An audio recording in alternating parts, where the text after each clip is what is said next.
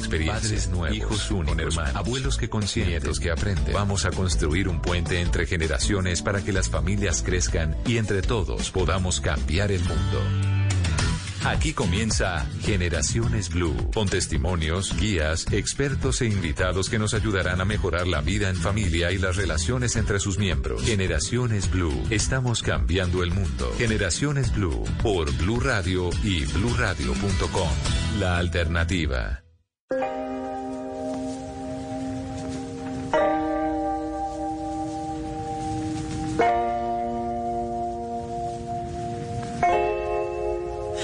Si quieres bota mis cuadernos. Si quieres borra hasta mi número del celular. Si quieres prende con mis cartas. Una fogata a ver si logras calentar. Lo que no pude con mis besos. Y los abrazos que nunca te supe dar. Pasamos de decirte amo. A no poder decirnos sola cómo estás. Tú y yo pasamos de ser todo a nada, de comernos con la mirada. Y ahora estamos frente a frente y ni siquiera pueden mirarme a la cara. Vivíamos de boca a boca. Los labios no querían soltarse.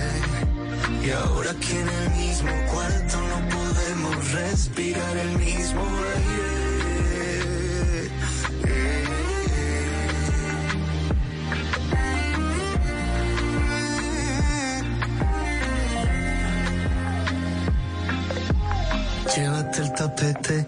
Llévate mi vida que agarraste de juguete. Llévate ese par de anillos que nos comprometen y aunque no quiera perderte te diría vete, pero el que se va soy yo.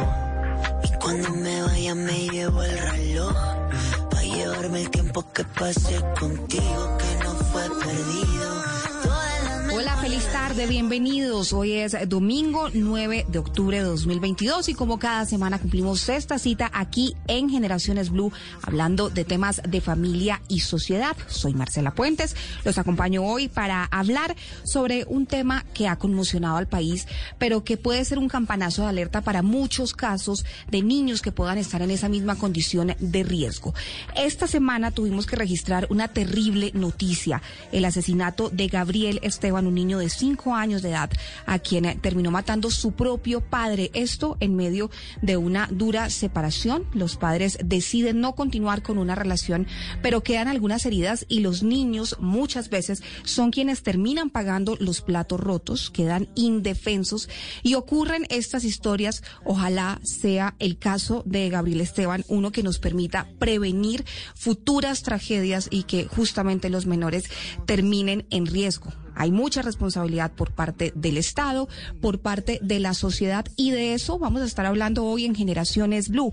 Escuchamos justamente una canción de un artista colombiano, un artista paisa, Camilo, que se llama El mismo aire que habla de eso, de la decisión de no continuar con una relación y de las consecuencias que esto conlleva. Bienvenidos aquí, arranca Generaciones Blue.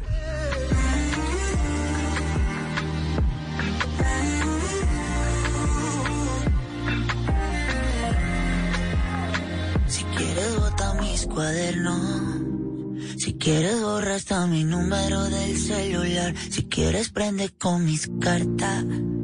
Una fogata a ver si logras calentar. Tú y yo. Pasamos de ser todo a nada, de comernos con la mirada. Y ahora estamos frente a frente y ni siquiera puedes mirarme a la cara.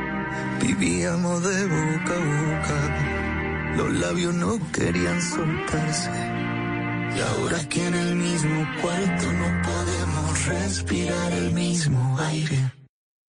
Estás escuchando Generaciones Blue. Continuamos en Generaciones Blue, hoy hablando de los niños que quedan en la mitad de una separación, de la responsabilidad que tiene el Estado, de la responsabilidad que tienen las familias y también la sociedad para protegerlos a ellos en una etapa fundamental, en la infancia, en donde pueden quedar muchas heridas que terminen generándoles consecuencias para toda la vida. Todos sabemos que cuando se arranca una relación y cuando alguien toma la decisión de casarse, no espera separarse, no espera que venga el divorcio, no espera que venga alguna situación que termine generando una ruptura, pero a veces es inevitable y sucede. Y allí es donde hay que tomar las medidas para blindar a los niños que quedan en la mitad. Y por eso estamos hoy con dos expertos que nos van a ayudar a entender este tema desde dos aristas distintas. Una desde la psicología o desde las secuelas y las heridas que puede generar esto para el crecimiento y el desarrollo de los niños y la otra desde la parte legal. Y voy a arrancar saludando a Juanita Boada de Narváez. Ella es actualmente consultora privada en coach existencial logoterapéutico en temas de familia, educación y crianza. Es también abogada de la Universidad de los Andes y pues es una conocedora de todos estos temas de familia y educación. Doctora Boada, gracias por atendernos hoy en Generaciones Blue. Marcela, muchísimas gracias por esta invitación. Qué rico estar acá. Gracias, bienvenida siempre y saludo ahora a Lindsay Ordóñez, quien es abogada de la Universidad Católica de Colombia con especialización de esta misma universidad y pues es también eh, gerente de la firma Centro Jurídico Internacional. Doctora Ordóñez, gracias por atendernos. Marcela, muy buenas tardes, Juanita, y a todos los oyentes, muy buenas tardes. Gracias por la invitación. Usted me precisa cómo se pronuncia su nombre para no equivocarme. sí, Lindsay. Lindsay.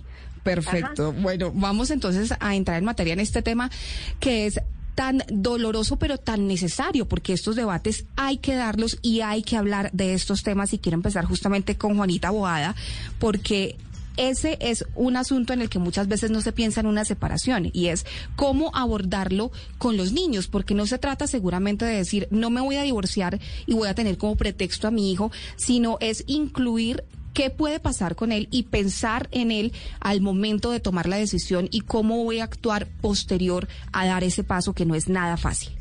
Exactamente, yo creo que cuando tomamos una decisión tan dura, que es un duelo como cualquier otro, en el cual vamos a pasar por diferentes facetas, donde la parte emocional eh, de ambas personas va a estar en juego, donde probablemente sentimientos como la rabia, el dolor, la frustración, celos, la tristeza, la decepción, van a ser muchas veces el móvil en muchas de las actos o comportamientos que tengamos, no se nos puede olvidar que en la mitad de todo están un par de niños o, varios, uno o eh, niños que van a estar aprendiendo de esa situación en el mejor de los casos y aprendiendo cómo me relaciono con los demás, cómo es ser pareja, cómo es el desamor, cómo es el amor, cómo se solucionan los problemas y en el peor de los casos pueden transitar un sufrimiento enorme eh, cuando papá y mamá están en una guerra, eh, donde hay maltrato o donde hay, donde se ignoran, donde no logran ponerse de acuerdo. Cuando una, cuando una relación de pareja se rompe, es como los, las cuerdas de la electricidad, hay una roja y una negra. Y si bien se rompe la roja, que es la relación de pareja, a toda la vida queda la relación de parentalidad. Entonces sí es muy importante que las parejas que muy respetablemente toman esa decisión que seguramente es desde el lugar bien del amor, ¿no? Donde, donde yo digo, ya no quiero estar con una persona porque no la amo, porque no es sano, porque ya no crecemos en pareja y las infinitas razones que hay pensando que es la mejor de las decisiones. Tener en cuenta que comienzan un nuevo capítulo, acompañaron los niños a vivir un nuevo tipo de familia.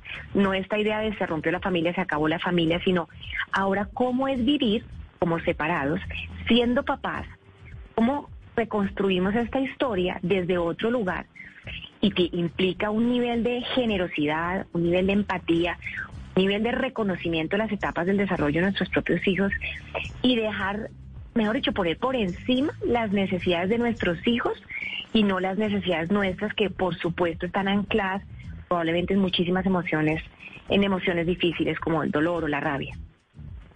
Sí, doctora Boada, pero justamente muchas veces los niños se vuelven ese pretexto para no cortar con una relación que de pronto no es sana y que también puede llegar a generar heridas en ellos, porque todo el tiempo la pareja está discutiendo frente al niño, está lanzándose frases que son hirientes y esto también puede terminar generando unas secuelas cuando no se toma la decisión y se ponen a los niños en la mitad como una justificación o como un pretexto, poniéndoles esa carga y esa culpa de la infelicidad de alguno de los padres.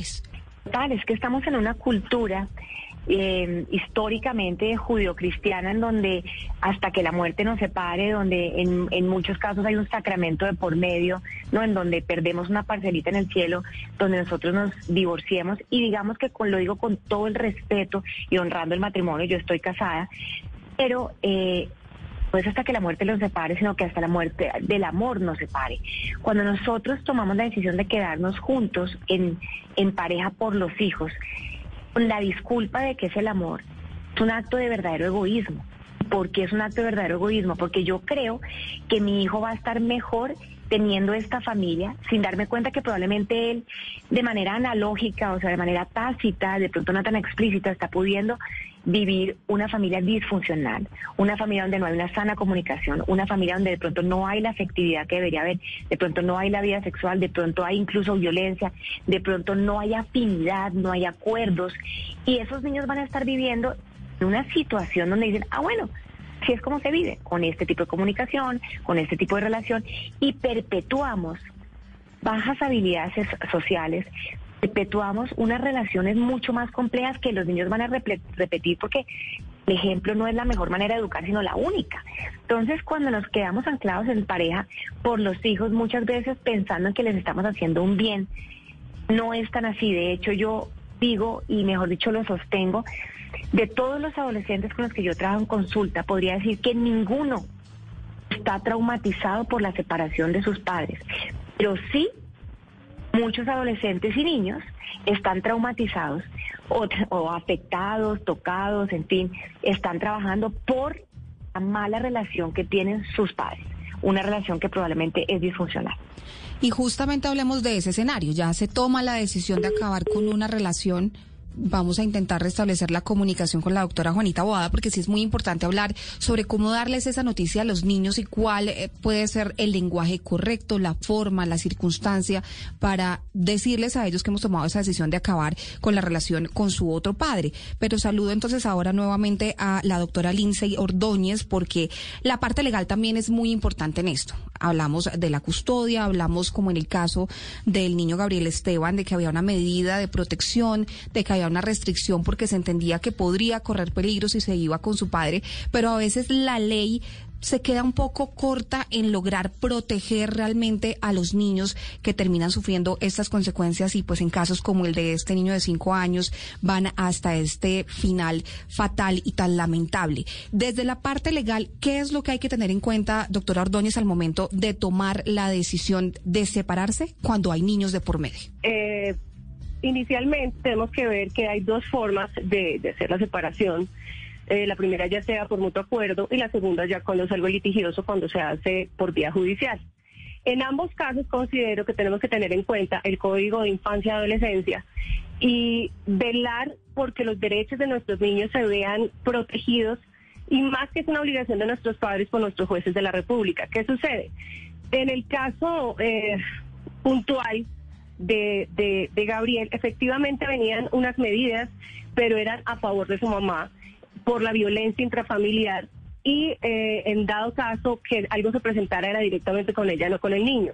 El niño tenía habilitadas las, las visitas y ahí estoy en desacuerdo. ¿Por qué? Porque nuestras normas, nuestra jurisprudencia están muy bien encaminadas. Lo que sucede es que en la parte funcional no tenemos un sistema robusto en donde eh, se vean las diferentes denuncias. Ejemplo, hago una denuncia en la fiscalía, voy a la comisaría y posteriormente voy a la policía para que me protejan un derecho fundamental y todo se maneja por diferentes caminos. Pienso que hay, hay una, una deficiencia en nuestro sistema legal. Sin embargo, pues nuestras leyes son muy buenas. El problema es ese, que los funcionarios a veces no saben hacer la, aplicación de, de la norma en pro de, de, obviamente la familia y sobre todo de los niños. Los niños yo creo que es lo más fundamental en, en el país y hay que protegerlos velando las normas que tenemos ahorita vigentes. Pero muchas veces de pronto está la ley y la ley está bien redactada y la ley tiene una buena intencionalidad, pero se queda como una ley de letra muerta porque tenemos todos los días en el país casos de las comisarías de familia en donde van a reclamar las madres o también algunas veces los padres que están a cargo de los menores por el no cumplimiento de la cuota alimentaria. Y son temas que están en la ley que deberían cumplirse, pero que de pronto al momento de hacerlo realidad se vuelve algo frustrante y muchas mamás de hecho dicen yo prefiero no ir a poner un denuncio, yo prefiero no entablar una demanda de alimentos porque sienten que esto es estéril y que no va a terminar ocurriendo absolutamente nada. Correcto, era lo que te decía, se contrapone nuestra normatividad al funcionamiento del órgano judicial. ¿Qué es lo que sucede? Vuelvo y te digo, eh, se maneja como no hay una misma línea donde, por ejemplo, podamos acceder a un mismo archivo, por decirlo así, en donde encontremos todas las denuncias eh, por violencia, por alimentos, por todo este tipo de cosas, sino que se manejan por diferentes entes. Entonces no hay una información concreta y por ende, pues los funcionarios judiciales no acatan o no hacen acatar las medidas que se toman porque lo que tú dices es cierto, las normas parecerían eh, letra muerta y no solo con el caso de Gabriel, sino muchos que hemos visto en el país que es muy triste, por ejemplo el caso de Sara Sofía.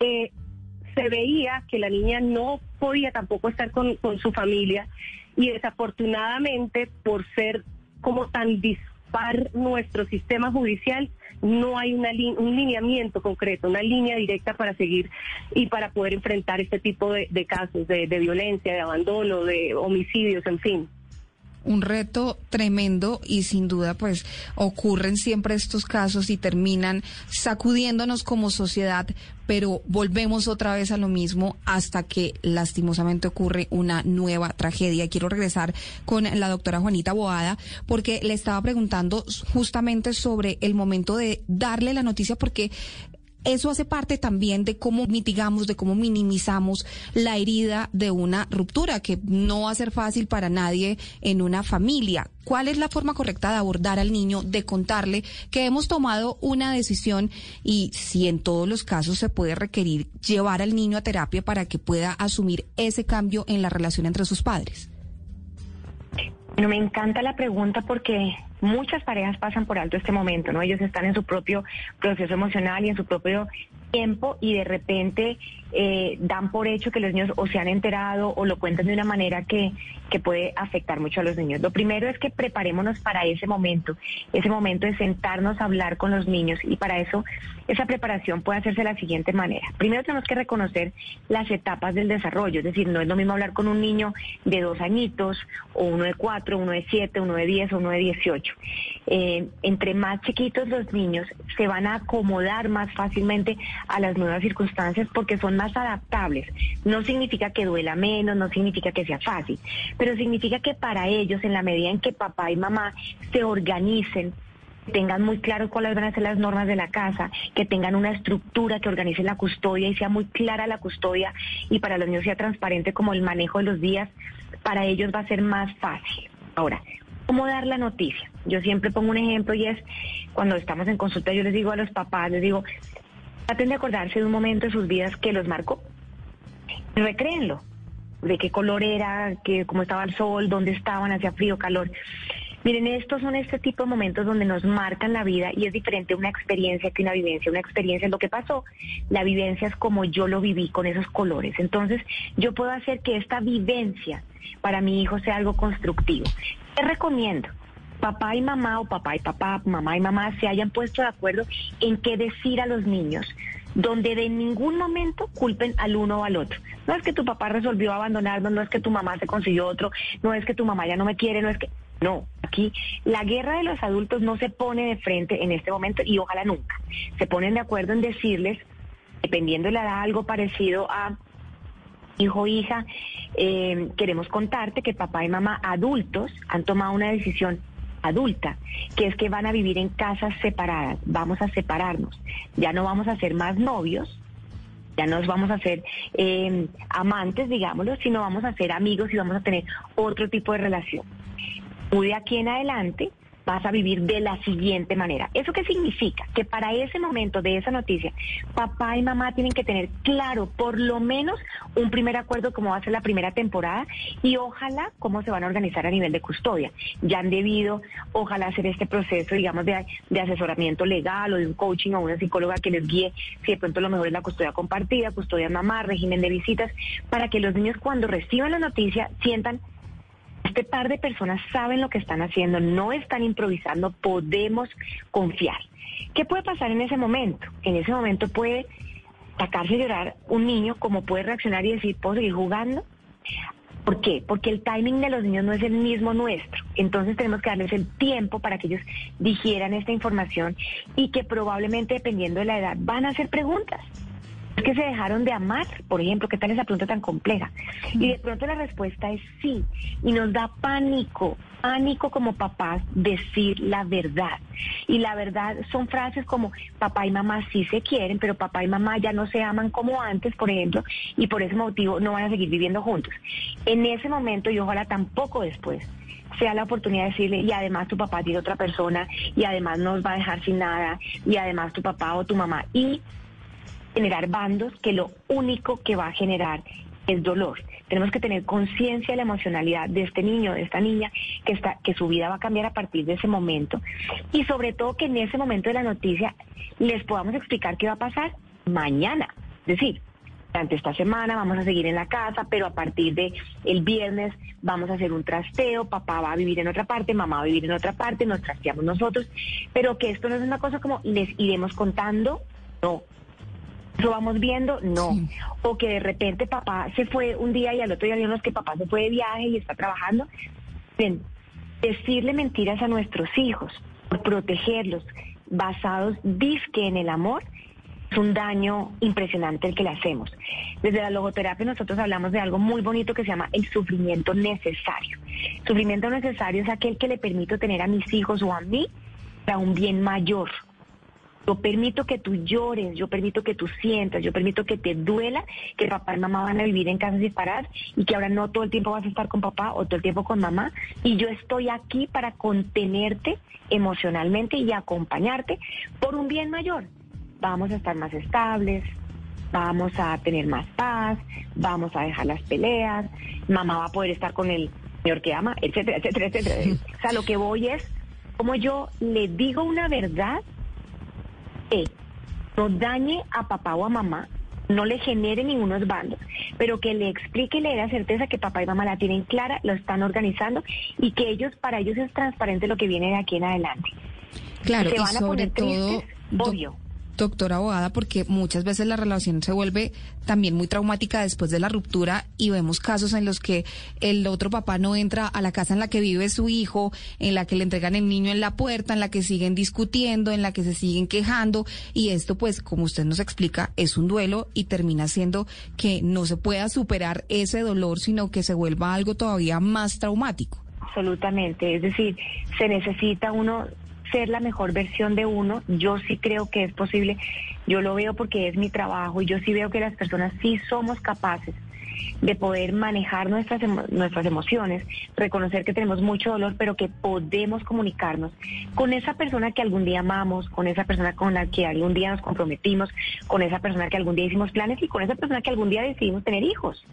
Entonces sí tenemos la responsabilidad de ser maduros, adultos, autorregulados y poder decir, por más rabia y por más dolor que tengo, yo tengo que hacernos preacuerdos, tengo que hacernos acuerdos y tengo que continuar en una parentalidad sana que le permita a mis hijos aprender de esta experiencia. Les digo a, las parejas cuando se están separando, hagan este ejercicio. Si la separación de ustedes, el divorcio de ustedes, fuera una materia de la vida de sus hijos, como decir trigonometría, cálculo, ciencias, biología, les va a enseñar algo que quisieran que les enseñara esto a sus hijos.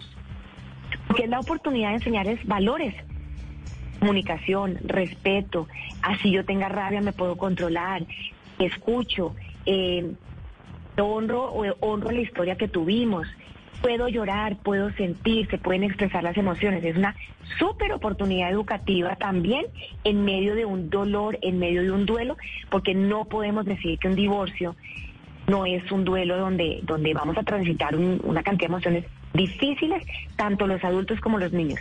Pero nosotros adultos somos los encargados de cuidarnos a nosotros para poder cuidar sanamente a esos chiquitos. Qué importantes recomendaciones y seguramente de mucha utilidad para nuestros oyentes que puedan estar atravesando por esta situación y puedan evitarles esas heridas a sus hijos y hacer lo menor traumático posible el momento de la ruptura. Y voy a regresar ahora con la doctora Ordóñez porque lastimosamente no siempre es así. No siempre las dos partes están sintonizadas en buscar lo mejor para sus hijos, en que sea algo tranquilo en la medida de lo posible pese al dolor que produce. ¿Qué herramientas legales hay cuando alguno de los padres se niega a aceptar esa ruptura y termina en conductas que pueden ser agresivas, que pueden terminar siendo incluso de manipulación y donde los niños pueden terminar en riesgo? Pues fíjate que eh, lo que decía la doctora Boada, en el mejor de los casos, eh, pues terminar un divorcio en los mejores términos y ser completamente comprensivos y, tratar de explicar a nuestros hijos qué está sucediendo sería lo ideal. Desafortunadamente en Colombia, por el nivel de educación, de pobreza, de violencia que se vive, pues es muy complicado. Normalmente nos vemos que eh, ya viene una violencia eh, psicológica, eh, física, sexual, en fin claro, podemos recurrir a varias a. Mi consejo cuál sería? Si usted mamá o usted papá es víctima de violencia y sabe que su hijo va a correr algún riesgo por una posible o prominente separación, eh, yo me encaminaría en un solo ente, porque ¿qué es lo que sucede? Lo que te decía yo ahorita. Eh, yo madre de familia, entonces voy a pelear mis alimentos, me voy entonces a la comisaría de familia. el señor vino y me pegó, entonces me voy a la fiscalía. Entonces el señor vino y me rompió los vidrios, me voy a la policía. Entonces hay que coger una misma línea para que haya pruebas, haya una acumulación de pruebas para solicitar todas las medidas necesarias para la protección de mis derechos y los derechos de mis hijos, que son prioritarios. Entonces, que eh, si hay violencia doméstica, no permitan un régimen de visitas, pero vuelvo y digo, debería ser encaminado en, una, en, un, solo, en un solo ordenamiento jurídico, por ejemplo, irse solamente por fiscalía o irse solamente por juez de familia. El lío es que si cogemos varios caminos, pues fue lo que pasó con Gabriel. Van a un lado, van al otro, y no hay una uniformidad ni unificación de criterios para saber qué hay que hacer. Porque eh, eh, lo más lógico es que si yo puedo em, organizar todo de manera sistemática para llegar a un resultado, lo haga ante un mismo ente, ante un mismo funcionario para que pueda yo solicitar una caución, una medida de alejamiento, alimentos, visitas, etcétera. Claro, y también hay mucho por debatir sobre el papel que tienen los demás integrantes de la familia, los abuelos, los tíos en los colegios y cómo tratamos justamente al niño y lo ayudamos a estar en esta transición, a protegerlo y pues a que su desarrollo no se vea afectado cuando ocurre un caso como este, una separación. De eso seguiremos hablando en instantes. Continuamos en Generaciones Blue, hacemos una pausa, ya volvemos.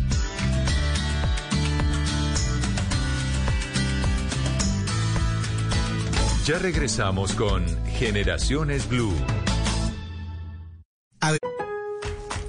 Si buscas herramientas de calidad y confianza, no lo pienses más y ven a Lowe's. Haz tu trabajo más fácil al comprar la sierra ingletadora de Walt de doble bisel y 12 pulgadas con un banco de trabajo compacto gratis. Además, lleva la sierra de mesa portátil de Walt de 10 pulgadas con hoja de punta de carburo a precios bajos diarios por solo 649 dólares. Disfruta más tu trabajo al ahorrar en herramientas de Walt con Lowe's. Oferta termina el 1031 hasta agotar existencia. Selección varía por región. Will they find a home? Sponsored by Geico. Jane doesn't mind an apartment with no elevator. Five flights of stairs is five flights of cardio. Bob is a little less enthusiastic about stairs. I hate stairs. Compromise is tough, but these two won't have to compromise when they bundle renters and car insurance with Geico. It's easy and they could save even more. In the end, Jane and Bob found an apartment that's a four-story walk-up. And Bob? Yeah, there's a freight elevator she doesn't know about. What were you talking about? Oh, uh, nothing. Bundling without compromise at geico.com. Esto es Generaciones Blue.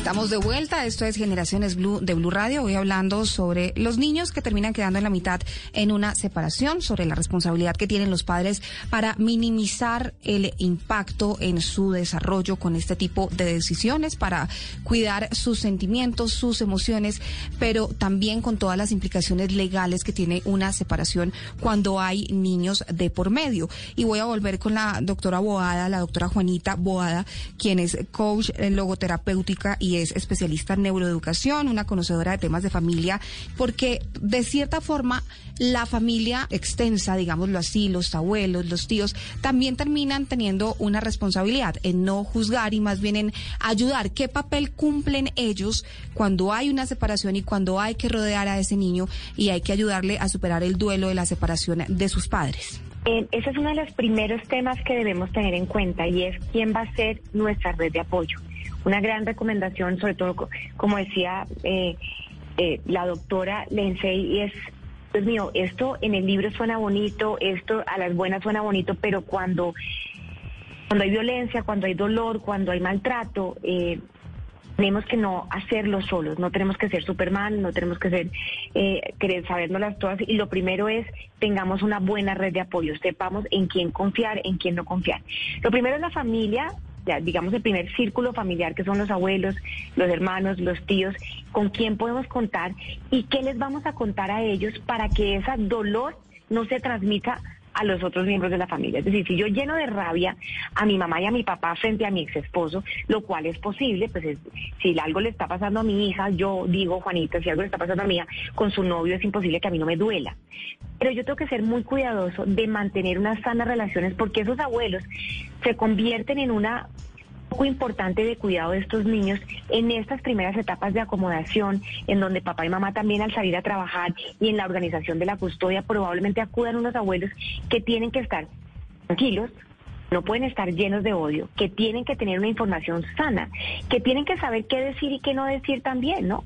Que no pueden generar odio hacia alguno de los padres y que sepan, les permitan a esos niños también transitar el sufrimiento necesario acompañándolos desde el amor, permitiéndoles sentir, eh, permitiéndoles llorar, diciéndole, claro, estás en duelo, duele y podemos llorar, es justo, es normal, ¿no? Y ahí aparece la cuidadora o el cuidador, aparecen tíos, aparece el colegio, un lugar fundamental a que debemos informar, porque eventualmente en el colegio pueden notar cosas, en el jardín infantil o en el colegio pueden notar comportamientos llamamos regresiones, en donde de pronto a nivel académico, a nivel social, empiezan a pelear más con los amigos, y son alertas importantes para poder acompañar sanamente a estos niños y decirles, están pasando cosas y te podemos ayudar y hay una red de apoyo.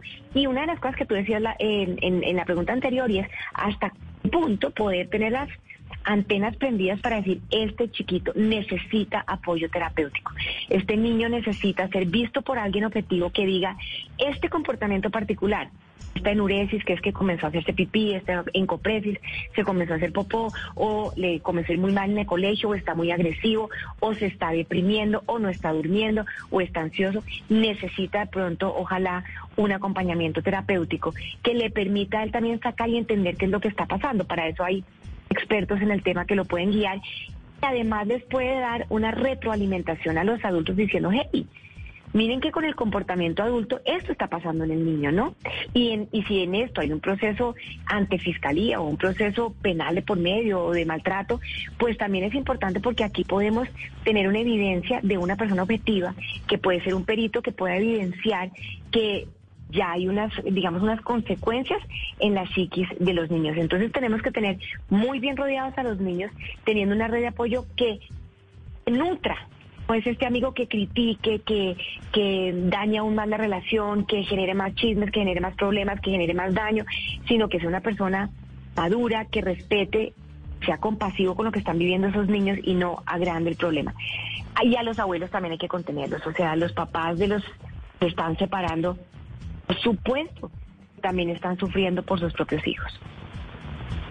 Claro, y que no se armen esos dos bandos en los que nuevamente insistimos en esto, los niños terminan en la mitad y terminan pues perdiendo todos los que hacen parte de esa familia. Pero usted menciona también un tema importante, doctora Boada, que es el colegio. Se recomienda que yo cuando tomo la decisión de separarme vaya y lo notifique o le cuente a alguien en el colegio teniendo en cuenta justamente que esto puede tener consecuencias en el rendimiento académico de mi hijo, en su relacionamiento con sus compañeros, es importante informar en los colegios que está ocurriendo esto en casa o hasta dónde es prudente hacerlo? Por supuesto, importantísimo porque el colegio es mi socio estratégico en la educación de mis hijos.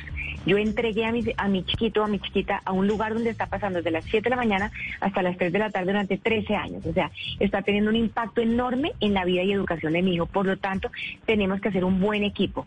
El colegio tiene que tener la, el poder entender qué le puede estar pasando a este niño para poder acompañarlo. Y de pronto, si vemos que hay algo que está pasando a nivel de rendimiento, los colegios pueden aplicar una cosa que se llama el PIAR, que es un plan de ajustes razonables de acuerdo a las características las que está transitando, ¿cierto? Y tienen que ser amables y tienen que ser generosos con que está pasando por una situación emocional. Yo creo que uno de los grandes regalos que nos dejó la pandemia es que hoy en día ya hablamos en Colombia de una manera mucho más tranquila de salud emocional, ¿no?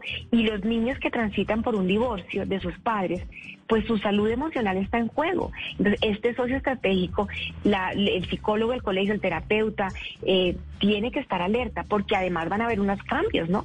Probablemente si se iban en una ruta, ahora se van a ir en dos o regresar en dos, van a haber unos cambios de turnos y esa organización la tiene que tener clara el colegio porque esa estabilidad y esa estructura les va a dar tranquilidad a los niños para hacerse cargo de sus emociones y no además de la parte administrativa, digamos, de, de, de eso operativo que va a cambiar en razón a una separación. Claro que hay que hablar con el colegio. Doctora Ordóñez, hay un tema que no es nada fácil, pero que también hay que abordar lo que es obligatorio cuando hay una separación y es el tema de la custodia.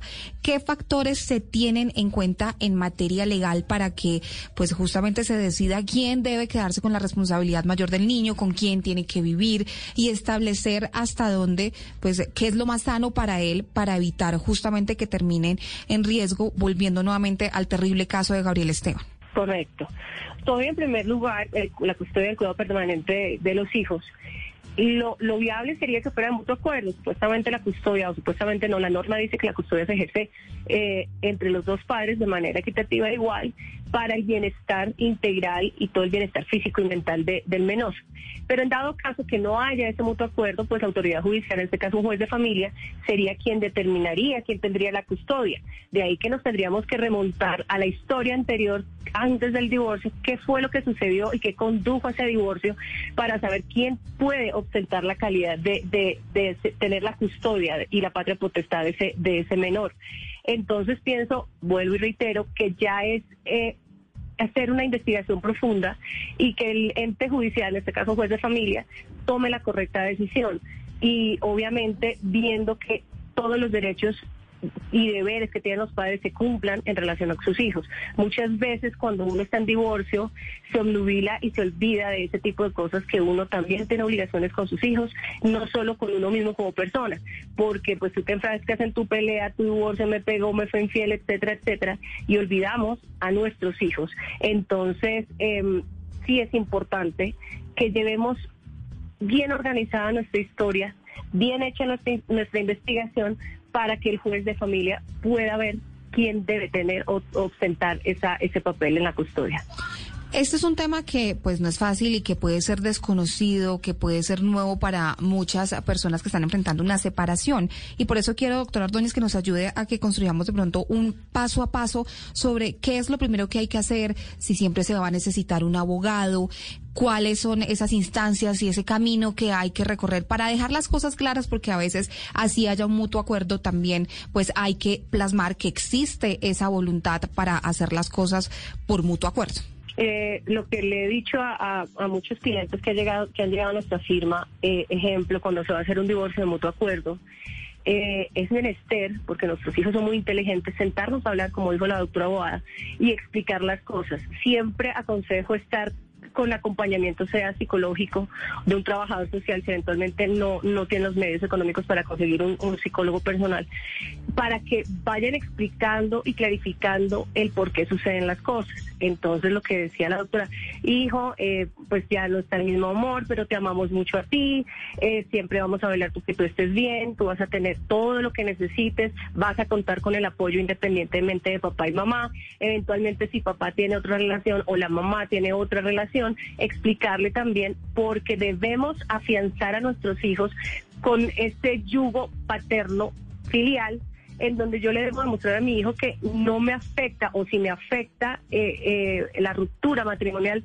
mi relación hacia él no se va a ver afectada y mucho menos la de su papá con él.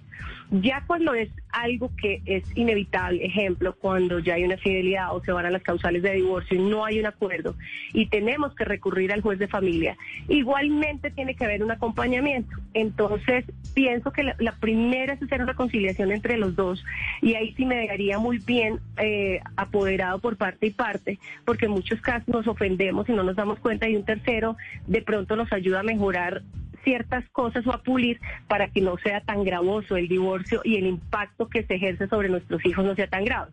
Indiscutiblemente siempre va a haber un impacto porque va a cambiar eh, sus costumbres, su modo de vida, eh, y van a someterse los niños a ciertas situaciones que van a cambiar su conducta. Entonces, siempre tenemos que pedir ayuda en eso. Eventualmente, y en muchos casos, pues contamos con el Instituto Colombiano de Bienestar Familiar, que también genera un apoyo con sus trabajadores sociales. Entonces, antes de cualquier cosa, intentar llegar al diálogo y la comunicación, sobre todo por el cuidado de los, de los menores. Doctora Ordóñez, si usted menciona ese tema de una tercera persona, digamos, en la relación entre papá, mamá y alguien con quien pueda decidir alguno de ellos rehacer su vida o cuando ya cada uno pueda conseguir una pareja después de la separación. Y quiero preguntarle sobre ese tema a la doctora Juanita Boada, ¿cuál es la mejor forma de introducir, si es la palabra correcta, a esa nueva persona en una relación amorosa, de presentárselo al hijo y de pues notificar que ya va a ser parte de pronto de las rutinas, que vamos a compartir tiempo y si es sano de pronto que lo llamen como un segundo papá o cuál es ese rol que cumple esa persona. Bueno, yo creo que em, digamos que uno de los regalos que puede dejar, ahí sí digo regalos porque dentro del divorcio y dentro de la separación que estamos hablando de duelo y de dolor, una de las cosas bonitas que puede pasar es un nuevo comienzo, ¿no? Esta posibilidad de volverme a enamorar, eh, volver a tener una pareja. Entonces, bien estamos en el marco de una nueva historia y qué rico. Mi tiempo emocional en el que yo estoy sintiendo la delicia y la felicidad de estar saliendo con alguien y ese alguien conmigo, pues esa delicia no la están sintiendo mis hijos. Lo primero que tenemos que tener es respeto por el tiempo del duelo de mi hijo, demorar lo que, lo que más se pueda hasta que yo note, sepa y esté completamente seguro que mis hijos están tranquilos, sobrellevando, pudiendo, digamos, transitar el divorcio de sus padres y tranquilidad. Después de eso, si aparece una persona en la vida de papá o de mamá o ya venía, eh, ¿cómo introducimos a esta persona? Primero, contamos a nuestros hijos que probablemente papá o mamá van a reconstituir su vida, es decir, se pueden volver a enamorar, se pueden volver a casar. De hecho, estoy en este momento en un caso de una familia en donde durante años la mamá le prometió al hijo que nunca más iba a tener un novio, que nunca, que siempre él iba a ser su novio chiquito y que él iba a ser como el papá de la casa. Y en este momento, ahora que tiene, esa señora tiene novio, pues está en un rollo muy grande porque tiene que recoger la pitica y explicarle a la niña, no, mi amor, todo lo que te dije no era tan así. Yo sí voy a volver a comenzar una relación, yo estoy enamorada de otra persona, etcétera, etcétera. Entonces lo primero es darle un tiempo en que mamá o papá pueden reconstruir su vida. Una vez ellos tengan algo de conciencia de eso, mamá y papá pueden tener amigos y tener vida y salir a cine y salir de vez en cuando y, y, que los niños los cuiden otra persona si es posible. Luego le podemos presentar a un amigo. Luego ese amigo se puede convertir en mi pareja. ¿Cuánto tiempo puede pasar? Mínimo entre la separación y presentarle a alguien a nuestros hijos, mínimo, debería haber pasado por lo menos seis meses. ¿Por qué yo digo seis meses? Porque en términos generales una persona se demora seis meses en adaptarse a una nueva situación, a la adaptación al jardín, la adaptación al colegio, la adaptación a un nuevo trabajo, mientras nos hacemos parte celularmente de esta nueva historia, ¿no? Entonces ya para, para que además sea exitosa la experiencia, ¿no? Que este niño o esta niña reciban bien a esta nueva persona. en esta eh, en esta familia reconstituida, pues entre más tiempo le dé yo de haber procesado el divorcio, más bienvenido va a ser el otro. Ahora, ¿cuál va a ser el rol del otro? ¿Será que le digo mamá, papá? Es como otra nueva autoridad. ¿Será que me puede pegar palmadas?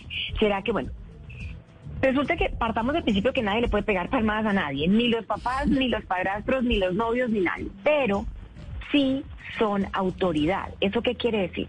Así como un niño que va al colegio, la profesora, que es autoridad, le dice, eh, Pedrito, en este entonces tienes que quedar quieto o si no me toca quitarte el lápiz con el que estás jugando. O este es el momento de entrar al salón, te acabo el recreo, pues soy tu autoridad. Ese novio o esa novia eventualmente se van a ir convirtiendo en una autoridad también. ¿Cierto? Que se va, digamos, va a ser parte de unas normas y unos límites que en esa casa existen. No le tengo que llamar papá, no le tengo que llamar mamá porque mi papá y mamá son otros, ¿cierto? Puede ser un amigo a quien yo respeto y le digo por su nombre. ¿Cierto? Si un niño ya maduro, no sé, o de 12 años para adelante, resuelve el mismo, decirle mamá, por decisión propia es decisión propia, pero nunca debemos presionar a los niños para decirles otro nombre diferente a su nombre real, Juliana, Pedro, Julián, Juanita, como sea, porque es la pareja de mi papá o de mi mamá, pero no es mi nuevo papá. ¿Cierto? Yo sé que la palabra padrastro y madrastra suena espantosa, pero en realidad eso es lo que son, ¿no? Es una persona que viene a acompañar en la familia que puede tener un rol fundamental y ojalá esa persona venga a sumar y no a restar. Del tiempo que yo le dé, de la manera como lo introduzca, del respeto que les dé a mis hijos de que a los 10 días de separados no tengo ya a mi novio entre la cama, ¿cierto? Ahí, con ese, digamos, con esa paciencia y con ese respeto, va a ser la aceptación y el cariño y el respeto con que van a admitir a ese nuevo padre o a ese nuevo, digamos, integrante de la familia que es un nuevo amigo. Entonces, la palabra clave es tiempo, respeto, no hay afán, los niños tienen su propio duelo, respetémoslo para introducir a alguien y si queremos la familia reconstituida sea exitosa, no podemos obligar a los niños a que rápidamente quieran esa nueva persona. Esa persona se la tiene que ganar con tiempo y con respeto muy importante porque además es que, como usted lo dice, esa palabra de madrastra y de padrastro termina teniendo una connotación negativa con la que pues hay que luchar y hay que ganarse justamente ese espacio, el respeto y el cariño de los niños. Y para cerrar, le quiero preguntar lo mismo a la doctora Ordóñez, pero ya desde la parte legal. ¿Adquiere algún derecho, alguna responsabilidad esa nueva persona que pueda estar conviviendo con el menor y que se convierta en una figura o en un rol paterno en su vida? No solo la persona que llega a vivir con papá o mamá, sino que yo creo que todos los adultos en Colombia tenemos la obligación constitucionalmente, eh, se refleja y en el Código de Infancia y Adolescencia, que todos debemos garantizar la protección y el cuidado de los niños. Entonces, independientemente que sea la novia o la supuesta madrastra o el padrastro, absolutamente todos somos responsables del cuidado y garantizar que los deberes y derechos se cumplan para nuestros niños. Bueno, pues sin duda este es un tema muy interesante, una situación que no es nada fácil, así que sin duda recomendaciones valiosas para tener en cuenta. Agradezco a las doctoras Juanita Boada y Lindsay Ordóñez por su tiempo hoy en Generaciones Blue hablando de los divorcios y los hijos.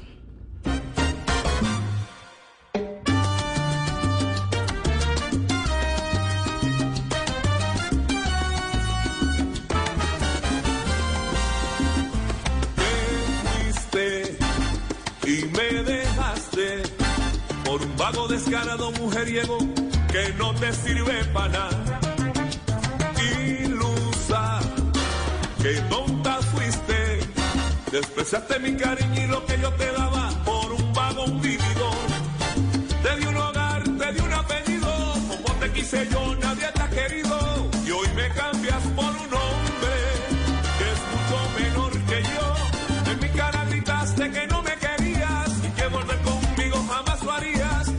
escupe para arriba, en la cara le caerá. Ahora vienes a buscarme y qué lástima me da y a decir que de mis cosas tienes derecho a la mitad. Con gusto te las entrego, de nada te servirán. Y ahí tienes media cama, medio armario, media almohada, media sala, media toalla, media plancha, medio cuadro, medio espejo. Llévate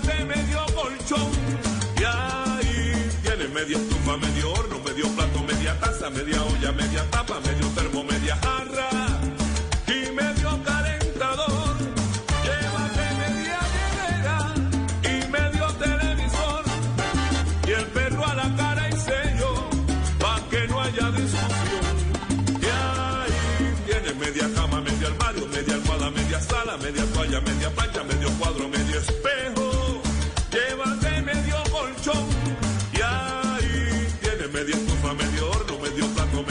media olla, media tapa, medio termo, media jarra